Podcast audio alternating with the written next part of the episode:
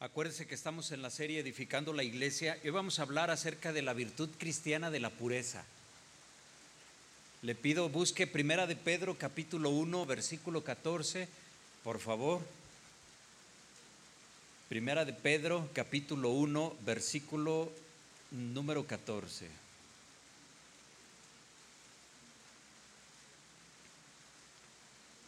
¿Listo? Vamos a leer. Mire lo que dice la, la, escritura. Dice, como hijos obedientes, no os conforméis a los deseos que antes tenías estando en vuestra ignorancia, sino como aquel que os llamó es santo, sed también vosotros santos en toda vuestra manera de vivir, porque escrito está, sed santo porque yo soy santo. Y si invocáis por Padre a aquel que sin acepción de personas juzga según la obra de cada uno, conducíos en temor todo el tiempo de vuestra peregrinación, sabiendo que fuiste rescatados de vuestra vana manera de vivir, la cual recibiste de vuestros padres, no con cosas corruptibles como oro o plata, sino con la sangre preciosa de Cristo, como de un cordero sin mancha y sin contaminación. Vamos a orar. Padre, gracias Señor por este día de reunión. Gracias por mis hermanos, Señor, que hoy han apartado un tiempo para venir a la iglesia. Que tu palabra sea de bendición.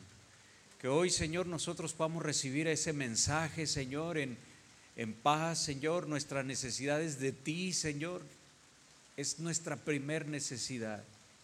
Te damos gracias, Padre, en el nombre de Jesucristo. Bendícenos.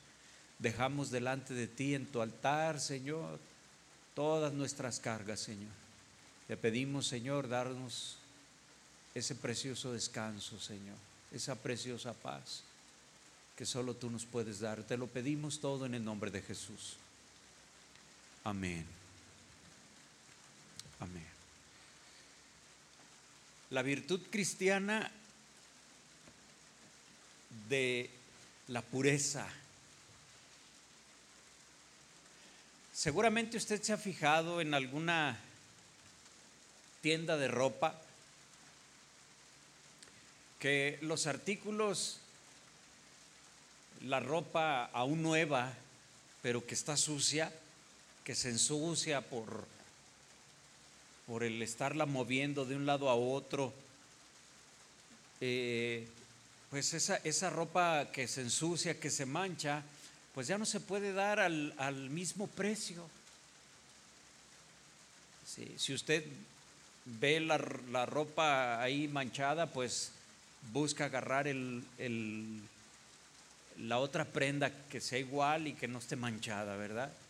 Pero después de algún tiempo las, las, las tiendas pues ponen en, en remate o bajan de precio esas prendas por lo sucio, por lo manchado que, que, que puedan tener. ¿sí? Así estaba un, un, un anuncio en una, en una, tienda que decía ligeramente sucio, tenía ahí el, eh, un traje, ¿verdad? Ligeramente sucio, pero grandemente rebajado. Pues este es un gran mensaje también acerca de la pureza, porque cuando nosotros perdemos esa pureza como creyentes, se rebaja grandemente nuestro valor para el reino de Dios. Fíjese nada más que cosas, cuando nosotros permitimos que el pecado nos ensucie, pues nosotros nos volvemos mucho más inútiles para el uso de, de nuestro Dios, porque el pecado contamina, el pecado es una mancha en nuestras vestiduras que el Señor está demandando en nosotros. Ahora yo preguntaría, cuando nosotros nos manchamos con el pecado, acuérdense que estamos hablando de una virtud cristiana. Es decir, con esto eh, nos referimos en el mensaje a los cristianos. ¿Sí? Yo preguntaría, ¿deja el Señor de amarnos cuando usted se ensucia? Cuando usted se contamina de algo, ¿deja el Señor de amarnos usted como un hijo de Dios? Desde luego que no. Hay personas que, hay una frase muy famosa dentro de los cristianos que es cuestionable esa frase. Seguramente usted la ha escuchado cuando la gente dice que Dios ama al pecador, pero aborrece el pecado. Pues nosotros hemos aprendido que Dios eh, aborrece al pecador y aborrece el pecado. Porque si, si esa persona no se arrepiente y no le entrega su vida a Jesús para ser lavado del pecado, pues esa persona va al infierno. Es un acto de repulsión del Señor, mandar a las personas al infierno. Y cuando se arrepienten, dice la Escritura, porque de tal manera amó Dios al mundo que dio a su Hijo. Cuando las personas vienen, cuando creen en Él, es un, es un gran acto de amor. Pero el gran amor de Dios, esa virtud de nuestro Señor de amarnos, no empaña también su justicia o su ira. Como nos pasa a nosotros los papás, que a veces eh, nos ganan nuestros hijos cuando tenemos que ponerles una disciplina y nos convencen, nos ponen una carita así como de yo no fui y ya no nos animamos a,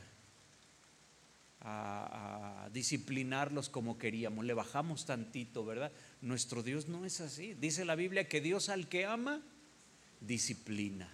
Entonces, se supone que cuando usted o yo, como hijos de Dios, fallamos, nos equivocamos, acuérdese que pecado es cerrar al blanco. Cuando nos equivocamos, cuando fallamos, pues Dios nos disciplina porque nos ama. Dios no nos deja de amar. La pureza, sin embargo, es fuente de grande bendición. ¿Sí? En realidad, a distinción de lo que el mundo nos dice sobre este tema, la pureza es un gozo. Porque mucha gente puede pensar que, pues, o se imagina que ser cristiano es, es ser eh, alguien que está sin vida, sin gozo, sin ilusiones, sin esperanza, sin alegría, alguien que no ríe, alguien que no está alegre. Muchos así piensan de los cristianos. Y otros, por demostrar que no son así los cristianos, se van al otro extremo. Para ofrecerle a las personas un evangelio que, que los va a entretener, en un afán de demostrar que son iguales al mundo, no tengas temor de venir a la iglesia, somos igual que tú, se van al otro extremo. Sí. Vivir en pureza no es una pérdida de esfuerzo, no es una pérdida de tiempo, no es una pérdida de oportunidades. Muchos jóvenes son atacados cuando es, jóvenes cristianos, por supuesto, que expresan sus convicciones sobre la virginidad, por ejemplo y dicen, bueno, yo me voy a guardar hasta el matrimonio, me voy a guardar para mi esposo o para mi esposa. Esas palabras las escuchan sus compañeros universitarios. Y bueno, pues eh, son objeto de, de burlas, de ataques, que no entienden lo que están diciendo. Y luego por ahí les dicen, es que ellos son cristianos es que ellos son de otra religión. dice, ah, como diciendo, bueno, pues con razón están medios locos. Sí. Eh, pero es la mejor forma de vivir. Y nosotros lo hemos constatado. Hoy me decía, bueno, en, un grupo que hay de la iglesia, de, esos de WhatsApp, ¿verdad? Eh, de la iglesia de Tuxpan, una hermana pedía oración por toda esta juventud. Por ahí, no sé dónde miró en internet o algo, un desfile de hoy, eh, un, toro de once, en donde ella dice, qué barbaridad, unos hombres vestidos de mujer. Sí. Y puso ahí algunos comentarios, dice, qué tristeza. Y bueno, pues sí, a veces parece que somos muy admirados nosotros por eso nos acostumbramos tantos años y esto va cada vez más y más. Pero ellos no lo ven así. Para ellos es tan normal ponerse ropa de mujer, pintarse y andar haciendo sus disfiguros ahí.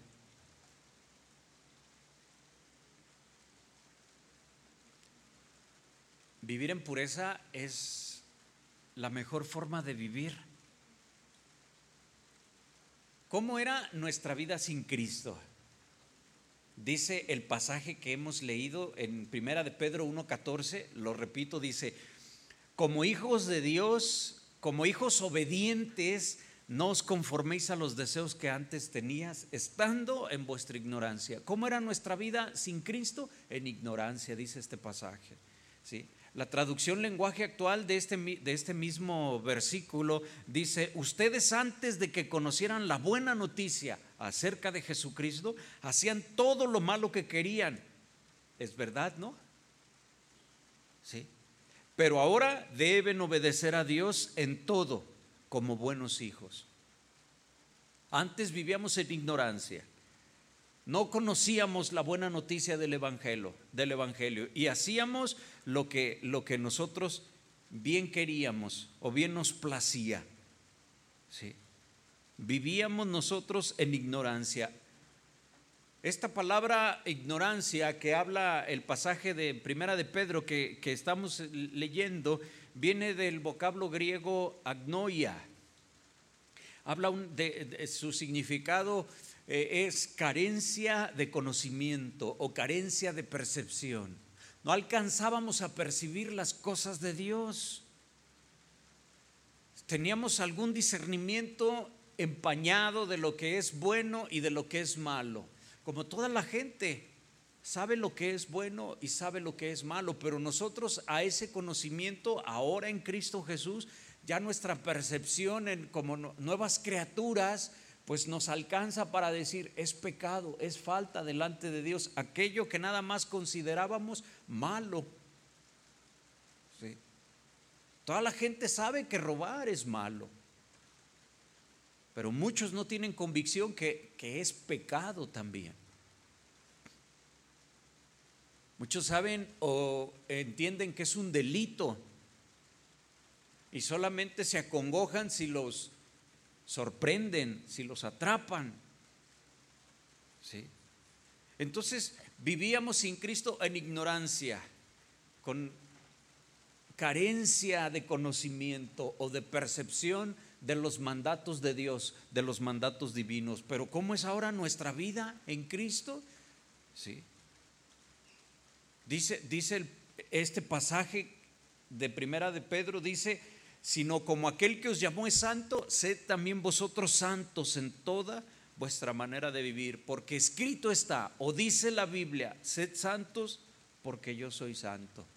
¿Cómo es ahora o cómo debe de ser la vida cristiana?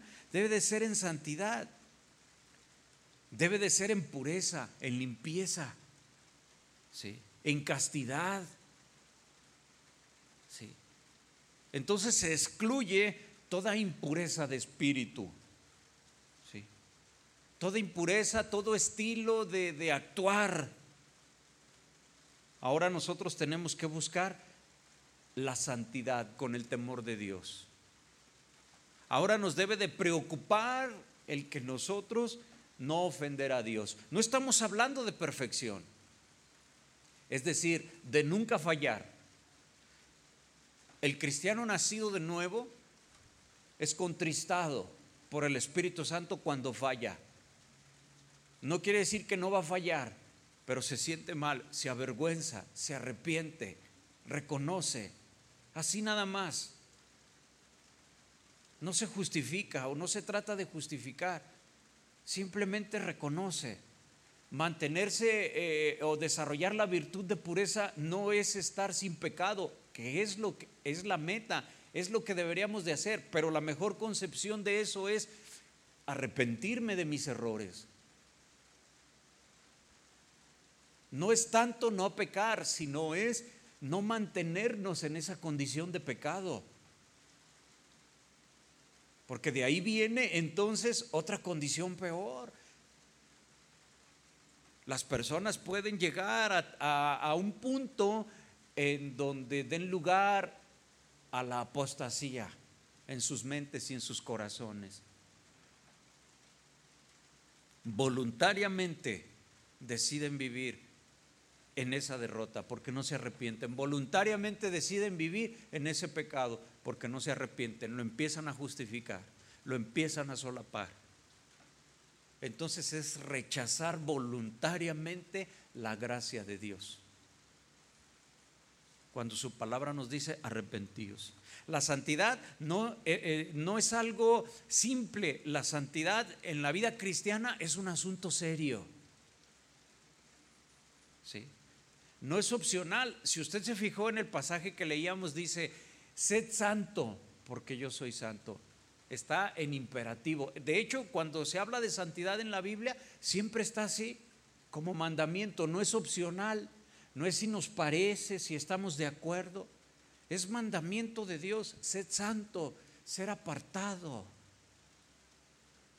Ten temor a Dios. ¿Sí? Mateo capítulo 5, en su versículo número 8, dice sobre este pasaje en las bienaventuranzas, bienaventurados los de limpio corazón, porque ellos verán a Dios. Cuando nosotros leemos este pasaje, yo creo que se viene a nuestra mente algunos otros pasajes también en la Biblia que son así casi lo mismo que este. Bienaventurados los de limpio corazón, porque ellos verán a Dios. Sabemos nosotros que solamente la sangre de Jesús puede limpiar nuestro corazón, es decir, nuestra mente, nuestra alma, nuestra vida, ¿sí? nuestro espíritu. Limpiar nuestro espíritu es darle vida porque estaba muerto. Bienaventurados los de limpio corazón porque ellos verán a Dios. Y se me viene a la mente ese pasaje que dice que sin santidad, ¿qué dice? Nadie verá a Dios. ¿Se da cuenta que es lo mismo? Como no somos perfectos, mientras nosotros estamos en este mundo, pues hay muchas cosas que tenemos que cambiar, pero precisamente el reconocernos que no somos perfectos, esa debe de ser la mayor motivación cada día para que nosotros podamos ser mejores en Cristo, mejorar esas áreas. Cuando tú aceptas, cuando tú reconoces que te hace falta ¿sí? mejorar una área de tu vida, eh, es la oportunidad ¿sí? para experimentar la, la, la pureza en esa área de tu vida. Y es lo que Dios quiere que nosotros hagamos, pero se necesita reconocer y aceptar. Necesitamos nosotros estarnos renovando de manera constante, continua, cada día de nuestra vida. Ese es un, una virtud, un valor espiritual con el cual nosotros damos testimonio. Cuando, cuando un cristiano dice, no me importa lo que la gente opine de mí, porque no como de ellos. A veces hay gente que dice así, es, trasladamos frases del mundo para acá. Debemos de pensar dos veces antes de decir eso. Yo entiendo que a veces sí, no tenemos que estar sujetos a lo que otras personas piensan de nosotros. Es decir, ¿en qué sentido? Bueno, pues eh, mm, no, no importa que me critiquen porque voy a casa de oración. No me importa lo que la gente piense, yo voy a recibir la palabra. Bueno, en ese sentido se entiende, se justifica, ¿verdad? Pero en el sentido de libertinaje en donde decimos, no, a mí no me importa lo que otros digan, yo soy así. Así yo voy a vivir, así no me importa lo que los demás digan. Debemos de pensarlo dos veces porque es el, el testimonio tiene valor espiritual. La conducta de usted tiene un valor en lo espiritual que es importante. Cuando un cristiano pierde su testimonio, piénselo bien, lo ha perdido todo. Si un pastor, si un cristiano, un líder espiritual pierde su testimonio, viene a ser ya como un, un símbolo nada más que retiñe, nada más como, ni siquiera como una campana, ¿verdad? Un címbalo que retiñe es como un, platillo de la batería, ¿verdad? Pero tienen su, su, su entonación esos platillos. Cuando empiezan a fallar o algo, pues ya nada más es como una cacerola de peltre que se cayó con todo y la tapadera. Y el escándalo que hace, ¿verdad? Entonces el cristiano a veces así es cuando pierde su testimonio. El mundo tiene poco que ofrecernos en el aspecto ético y moralizante. Hay muchas religiones, pero cada vez van siendo más relegadas. Pero si nosotros nos fijamos, tiene muy poco el mundo que ofrecernos en cuanto a estos aspectos de, de ética, de moral.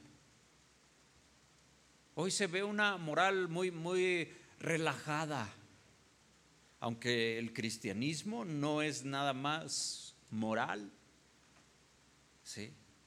Pero el apóstol Pablo, en, en su carta que le mandaba a Tito, capítulo 3, versículo 5, mira lo que dice, Tito 3, verso 5, le dice el apóstol Pablo a Tito, le dice, Él nos salvó, refiriéndose a Jesús, Él nos salvó no por nuestras propias obras de justicia, sino por su misericordia. Jesús nos salvó no porque nosotros hicimos nada para ser salvados. Nos salvó por su grande misericordia. En esto tenemos que valorar que nosotros siendo impuros, siendo pecadores, teniendo mente corrompida, el Señor nos salvó, nos ofreció a su Hijo y si nosotros lo reconocemos, entonces nos salvó por su grande misericordia. Dice, nos salvó mediante el lavamiento de la regeneración y de la renovación por el Espíritu Santo. Fíjate qué impresionante. Nos salvó mediante el lavamiento de la regeneración y de la renovación por el Espíritu Santo. Dios hace una obra perfecta en nosotros. Dios nos está lavando. Dios nos está limpiando, Dios nos está purificando. Estos pasajes son impresionantes. Que, que, hablan, amonestan, exigen santidad, pureza en la vida de un cristiano. Nos regeneró. Entonces, una evidencia de un nacido de nuevo es que su tendencia a pecar ya no es igual. Está luchando contra el pecado, pero como está regenerado, es decir, hay una transformación de dentro, se contrista, ya se detiene, se la piensa dos, tres, cuatro, cinco veces antes de acometer aquello. Y aquel que lo hace, ¿verdad? Con ese mismo instinto, igual que antes de conocer al Señor, pues algo está pasando. Se está cauterizando su conciencia quizás. Está dando eh, eh, eh, lugar a la apostasía, está dando lugar nada más a la religión. Sí. Vivimos en un mundo donde no es, no es difícil caer en las tentaciones. Sí. Caminar contra corriente es muy complicado. ¿Le ha tocado a usted? En la ciudad de Guadalajara, por ejemplo, eh, pretender eh, abordar el, tren ligero cuando todas las personas están saliendo. ¿Qué dicen los letreros que están ahí? Los dicen, permita bajar antes de que usted intente entrar, ¿verdad? Ingresar. Porque no se puede. ¿Sí? Si usted se, en la Ciudad de México, pues usted se quiere meter al metro, ¿verdad? Este, y, si no se espera, se mete y, el río de gente lo saca hasta la calle. ¿Sí? Ya se le fue el tren. Caminar contra corriente es muy complicado. Sí. Vamos chocando con muchas personas que, que van en ese flujo. Cada día el enemigo se disfraza como un ángel de luz e intenta que nosotros nos unamos a su comparsa. Hoy en estos días de, fiestas, el cristiano debe de cuidarse y de vivir una vida en pureza. Es un, es un mes en donde el cristiano tiene una oportunidad de dar testimonio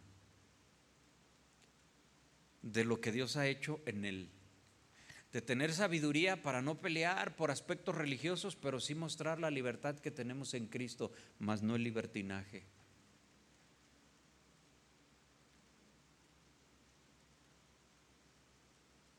Si a usted le gustan los juegos pirotécnicos, este no es el mejor mes para verlos. Sí, no es el mejor mes, aunque pues ver luces y juegos pirotécnicos y, chifladores, ¿verdad? Pues eso no es malo, pero en este mes nosotros comprometemos nuestro testimonio. No es que seamos religiosos, pero nosotros debemos de entender y discernir la pureza que el Señor quiere para nuestras vidas. Porque todo eso lo consagran. Y nosotros no debemos ser partícipes.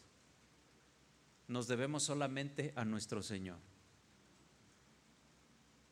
No es lo mismo que usted vea juegos pirotécnicos en la playa cuando va de vacaciones y ahí el hotel donde se hospedó está ventando, ¿verdad? Porque se compromete su, su testimonio.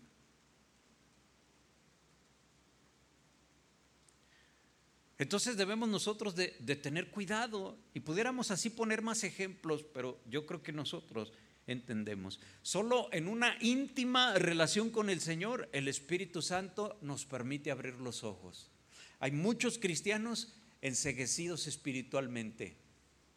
Cristianos que, que no alcanzan a detectar las cosas espirituales, no alcanzan a escuchar la voz del Espíritu Santo solo con una íntima relación con el Señor, ¿sí? Entonces el Espíritu Santo nos permite abrir los ojos espirituales, confrontar nuestras realidades y recordar el compromiso que hemos hecho nosotros con, con nuestro Señor. Solo viene con una íntima relación con el Señor. ¿Se acuerda de aquel personaje que iba todos los días a orar al templo? Iba al templo a orar pero dice la escritura que oraba consigo mismo y levantaba las manos y decía, gracias porque no soy como este que está aquí a un lado. Otro que se golpeaba el pecho, ¿verdad? Y que no quería ni levantar su rostro. Yo no soy como este. Dice el pasaje que puso el Señor Jesús, oraba consigo mismo. No estaba orando a Dios. Y se supone que la oración es para nuestro Señor. Cuando hablamos con Dios, oramos. Cuando hablamos entre nosotros, pues nos comunicamos, platicamos. Pero la oración es nuestra comunión con el Señor, lo que nos une. Los cristianos necesitamos rededicarnos. Necesitamos reconsagrarnos cada día con el poder del Evangelio. Hay personas que en su matrimonio a veces hacen una, una ceremonia o, renuevan votos. Ah, ya están casados, no es que se vuelvan a casar, pero renuevan votos, es decir, compromiso. Hace 25 años te prometí serte fiel. Y hoy que cumplimos 25 años, nuestras bodas de plata, nuestras bodas de oro, ¿verdad? Después, no sé, el, de, las de oro, ¿qué serán? ¿Las de titanio? ¿No? ¿Qué serán? Sí, a los 70 años de casados. Eh, vuelvo a decirte delante de todos que sigo con mi compromiso de serte fiel. Ah, qué bonito es eso, ¿no? No es que nos volvemos a casar o que ya está tan, tan ajetreado el matrimonio ahí, todo que, que ocupa que lo remendemos como los calcetines. ¿verdad? Y entonces, pues otra, otra para... No, no es así. Entonces los cristianos necesitamos reconsagrarnos cada día, ¿sí? Con el poder del Evangelio, de la palabra de Dios, con la dirección del Espíritu Santo. El Espíritu Santo es reformador, es renovador, dice este pasaje que leímos. nos renueva de lo que nosotros somos en Cristo nuevas criaturas, nueva naturaleza. ¿Sí? Nuestra humanidad nos hace resbalar y a veces nos hace caer. Vamos aflojando, vamos aflojando. Dice la Biblia, el que piensa estar firme, mire que no caiga. Y nosotros nos descuidamos. Cuando menos pensamos, resbalamos o caemos. Se nos va haciendo fácil una cosa. Se nos va haciendo fácil algo y al rato, pues lo vemos tan normal. Lo que antes no hacíamos.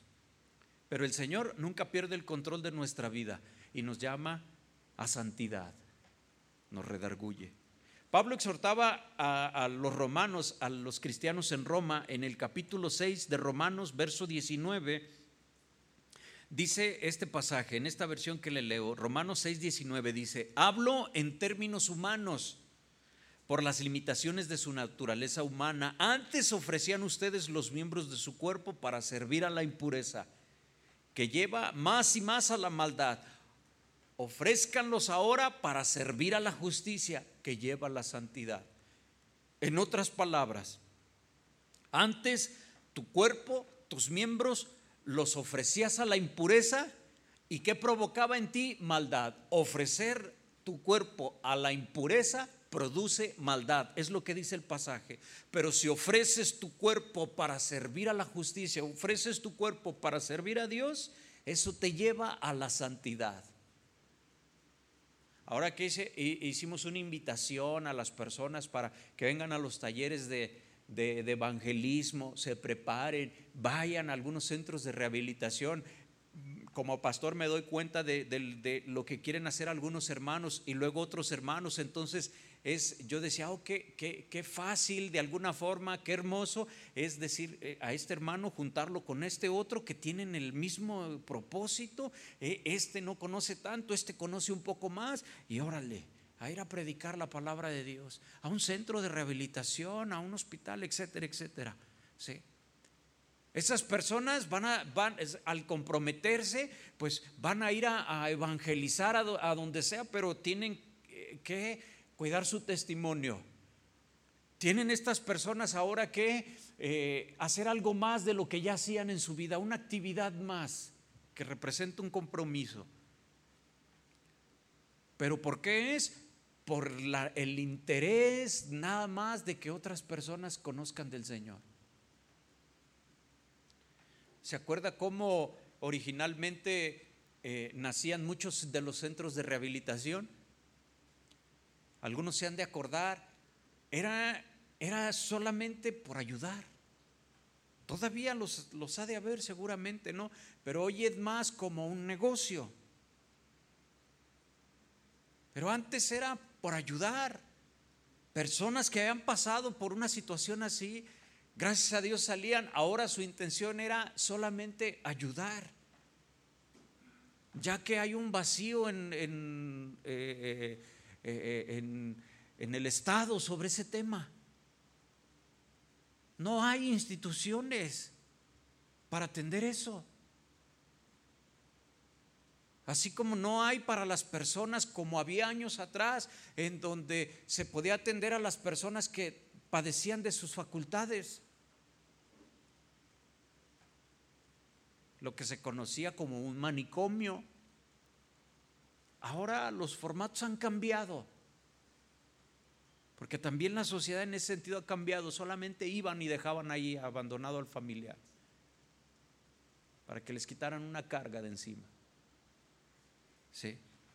Pero si tú ahora sirves al Señor, sirves a la justicia, eso va a producir en ti santidad. Es decir, compromiso, apartamiento para el Señor. Cuando tú estás sirviendo, cuando tú estás haciendo una obra, cuando tú dices, hoy le voy a ir a predicar a, mi comadre, hoy le voy a ir a predicar a esta persona, voy a ir a llevarle la palabra de Dios. Eh, Dios, Dios pone esa carga en nuestro corazón de irle a llevar agua al sediento. Un hermano de Tuxpan hace poquito se, se, puso muy grave, eh, le subió la presión muchísimo. Eh, y, pues él tiene problemas de, en su riñón, está eh, dializado. Y bueno, se, le sacó un buen susto ahí a su esposa. eh, se lo llevaron al, seguro así de mucha gravedad, duró ahí unos dos días en el seguro sin recuperar la, conciencia. ¿sí? Ya despertó y pues, este, ay, poco a poquito ahí va. Pero yo le estaba platicando a mi mamá sobre de eso. Y luego me dice mi mamá, me dice, ah, yo, yo estaba orando por él. En el momento en que a mí me, le pasó eso y me avisaron a mí, ¿verdad? que lo llevaban al seguro, pues casi en ese momento, unos minutos después, le platicaba a mi mamá y decía, yo, yo estaba teniendo en mi corazón esa pendiente, esa preocupación, algo así me dijo. Y me puse a orar. ¿Qué quiero decirle con esto? Que el Señor nos conecta. Cuando tú sientes necesidad de orar por alguien, no es porque se te ocurrió, no es porque no tienes otra cosa en qué pensar, es porque Dios está poniendo en, su, en tu corazón. Si es de que ponte a orar. ¿Sientes preocupación por un familiar? Ponte a orar por él.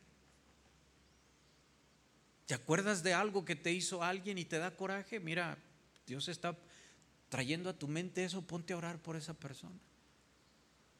Sí. Cuando tú haces eso, empiezas a servir a Dios y eso te lleva a la santidad, eso te lleva a la pureza. Es lo que dice Romanos 6:19. Estudie ese pasaje, hermano. Es impresionante. El nuevo nacimiento en Cristo nos desafía a imitarle en todo, también en lo moral. ¿Sí? No somos perfectos, pero el que comenzó la buena obra en nosotros la perfeccionará hasta que le veamos cara a cara, dice la Escritura. En 1 Tesalonicenses 4, 7 hay un pasaje en donde dice que Dios no nos llamó a la impureza, sino a la santidad. Dios desafía de esa manera, no nos llamó a la impureza. Dios nos salvó no para que sigamos igual. ¿Sí? La pureza moral, vamos a decirlo así, es un eslabón, es un valor imprescindible en la cadena de la santidad, vamos a decirle así. Hablar de, moral sin Dios no sirve. Pero entendemos nosotros que como nacidos de nuevo, esto viene a ser parte de la vida cristiana. Estos, estos valores, estas conductas que tienen que ver con el trato hacia los demás, que tienen que ver con nuestra integridad, lo que solamente Dios ve en nosotros, todo esto forma esa cadenita que le pudiéramos nosotros decir la, la santidad o la pureza. El mundo nos ofrece hoy una enorme lista de opciones que nos llevan a todo, a todo, a todo, menos a ser puro. Por un lado, por otro, nosotros vemos muchos ofrecimientos para manchar nuestras vestiduras como cristianos. El internet, la televisión, el cable, revistas, mucho, mucho ahí, por todas partes.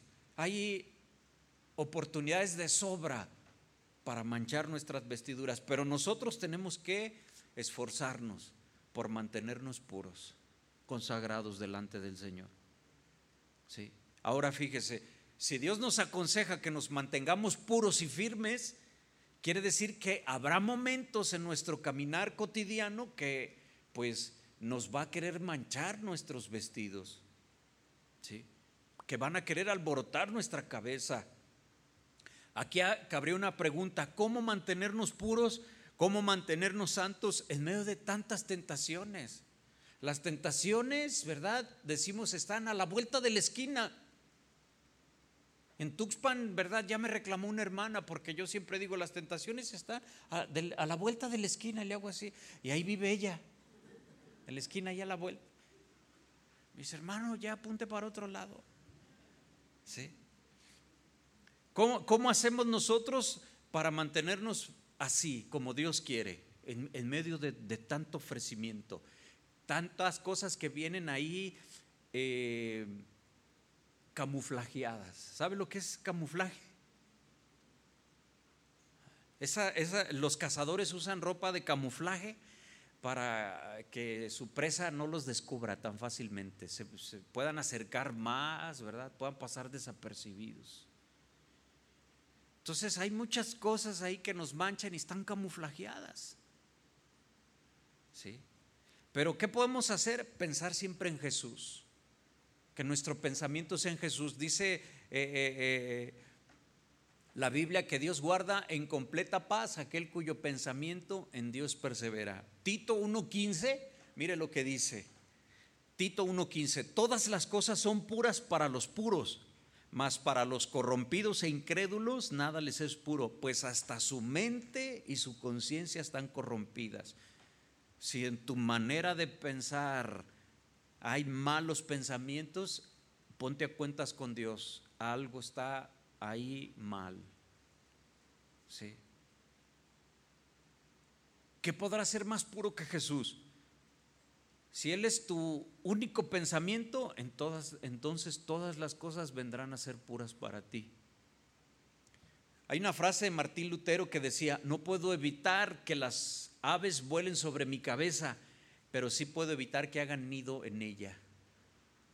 ¿Cómo evitamos que los pajarillos pasen por arriba si están a varios metros de altura? Pero ¿qué, qué tendría que, que pasar para que un pajarito haga un nido, una golondrina haga nido en su frente? ¿Qué tendría que pasar? Que usted estuviera muerto, momificado ahí sin moverse, ¿verdad? Para que eche sus viajecitos y viene y le pega lodito y vuela y luego viene y pega otro lodito. ¿Sí? Es decir, no podemos nosotros evitar que nuestros pensamientos impuros aparezcan de repente, pero sí podemos evitar que se mantengan anidados ahí. ¿Sí? Piensa en Jesús, manténgase en la Biblia. El Salmo 119, versículo 9, es un pasaje muy bonito, muy cortito. Salmo 119, verso 9 dice, ¿con qué limpiará el joven su camino? No dice con una escoba, con un trapeador, con guardar tu palabra. ¿Con qué se limpia nuestro camino? Guardando la palabra de Dios. Entre más empapados estemos de la Biblia, tendremos más armas para defendernos de los pensamientos impuros. ¿Recuerda cuando Jesús fue tentado en el desierto? El Señor se defendió con la palabra. ¿Sí? Entonces nos damos cuenta que leer la Biblia es muy importante para nuestro crecimiento espiritual y para evitar ser engañados. ¿Sí? Esta frase de Martín Lutero que le dije, ya la había escuchado seguramente usted, ¿verdad? Yo también, hace muchos años en mi juventud, cuando de recién eh, pues empezaba en las reuniones de jóvenes, escuché a un predicador que dijo eso y yo me quedé con eso y en no sé, más de alguna ocasión yo la repetía como si la Biblia dijera, y dice la Biblia que no puedes evitar que las aves vuelen sobre tu cabeza, pero sí puedes evitar que hagan un nido, ¿verdad? Y en una de esas que pues eh, Quería yo preparar algo y, ese versículo se acomoda y pues nunca lo hallé. ¿Sí? Cuando leemos la palabra de Dios estamos alimentando nuestro espíritu. ¿Sí? Y no vamos a, ser engañados tan fácilmente. Entonces piensa en Dios, lea la Biblia y sírvale a Dios, como decíamos hace un momento. Efesios 2.10, estoy terminando. Efesios 2.10 dice, porque somos hechura suya creados en Cristo Jesús para buenas obras, las cuales Dios preparó de antemano para que anduviésemos en ellas. Debemos servir a Dios. Mientras más ocupado pases sirviendo a tu Señor, menos tiempo de pensar en lo impuro tendrás. ¿Sí? Habrá menos probabilidades de caer en pecado, aunque debe ser firmeza, pero reduces las probabilidades, porque cuando te mantienes activo, ¿sí? sirviendo, eso edifica tu vida, fortalece tu carácter, ese carácter de siervo. ¿sí?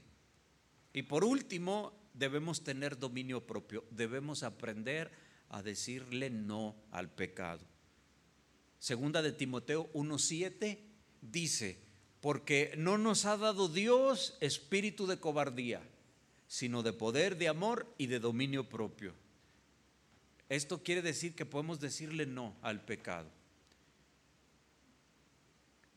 Muchas personas se meten en problemas por no saber decir que no.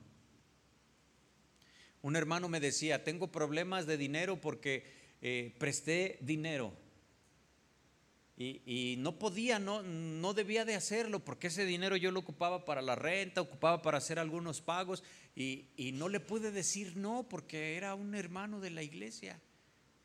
Y, no supe decirle no. Y, ahora pues ya pasaron tantos meses, ya el hermano dejó de venir a la iglesia. Dice, tengo esa situación. Y él reconocía, es que yo debía de haberle dicho, no puedo prestarte. ¿Sí? Y a veces nos sentimos que decir no nos cuesta trabajo. Cuando terminamos el servicio en Tuxpan, un, joven me dijo, uh, mi mamá sí sabe decir no, dice, todavía no le digo alguna cosa y ya me está diciendo no. Me digo, bueno, pues esa es otra cosa, ¿verdad? Entonces, eh, si usted toma en cuenta estos consejos, seguramente nos ayudan a mantener blancos nuestros vestidos. ¿sí? Póngase de pie, vamos a terminar.